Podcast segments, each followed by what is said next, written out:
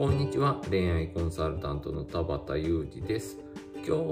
はご質問にお答えしたいと思います。今日のご質問は高代さんからいただいたものです。はじめまして。似たようなケースで喧嘩の際にもう連絡は取らない。LINE が来ても無視する。家の近辺にはもう来ないでと言われ別れたのですが元彼は私をブロックしていません。元彼はブロック削除癖のある人なのですが、これは十分な冷却期間があれば復縁の可能性はありますか？というものなんですけれども結論から言えば復縁の可能性があるかないかといえばこれは正直な話はわからないんですよね。結局人生どう転ぶんでいくかわからないのでセオリー通りやっても復縁できないことは多々ありますし別れ方によっては復縁できる時もあるのでこれは正直な話わからないとしかお答えできないんですけれども。でブロック削除癖があるのに高代さんをブロックしてない理由として考えられるのは単純に忘れてるみたいな。たまたま忘れてるみたいな時もあれば自分からもしかしたら連絡するかもしれないみたいな感じで一応しばらくの間ブロックせずに残しておこうみたいな時もあるんですよね。で、こういう言い方すると復縁の可能性があるんじゃないかっていうふうに思われるかもしれないんですけれども、単純に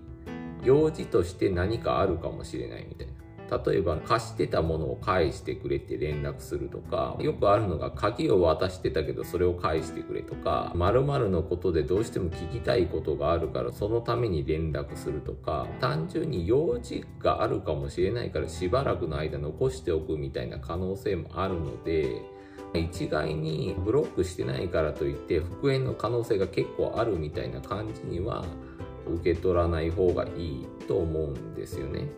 で基本的な話として別れたいっていうことは高代さんに言うか言わないかにかかわらず何らかの理由があるわけですよね。このまま付き合いたくないネガティブな理由があるんですよね。なんで彼はもう連絡しないとは言ってるけれどもブロックしてないっていうことをポジティブに考えすぎて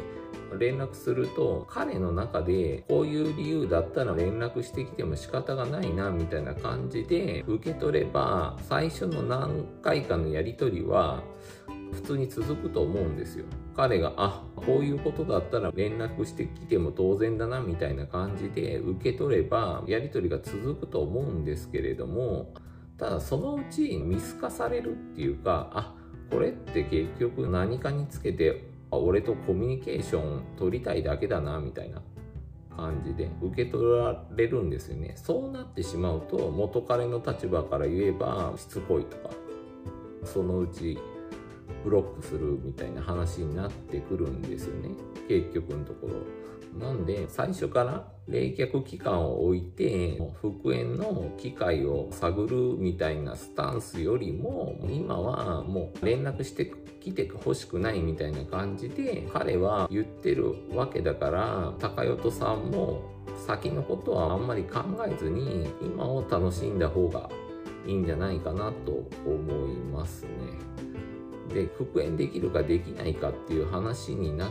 した時に人と人との人間関係が壊れてないっていうことが絶対条件になってくるんで最初から冷却期間が置いたら復縁するみたいなスタンスでいると自分の中で待ちきれなくなってつい連絡してしまったりっていうことが起きてしまうんででそうなってくるとすぐしつこいとか重いとかにつながってしまうんで結局のところうまくいかないみたいな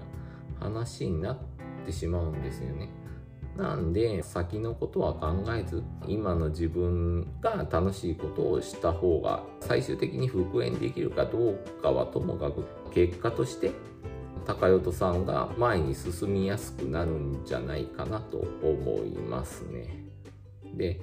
基本的な話として男の人は女性が待ち構えてるのってあんま好きじゃないって思ってください穴から出てきた途端に待ち構えてるみたいなスタンスでいるとちょっとしんどいみたいに思うので十分な冷却期間を置いたらすぐ復縁を求めるために行動するみたいなスタンスだとうまくいかないと思いますね。ということで今日は以上です。よかったらまたご質問とか送ってくださると嬉しいです。恋愛コンサルタントの田和田裕二でした。バイバイ。